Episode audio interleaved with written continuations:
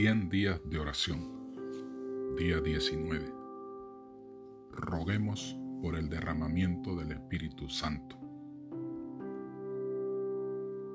Si hemos de aprender de Cristo, debemos orar como los apóstoles oraban cuando el Espíritu Santo fue derramado sobre ellos. Necesitamos el bautismo del Espíritu Santo.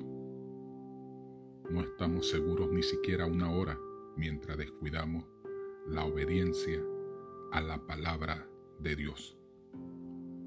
Fundamentos de la Educación Cristiana, página 537.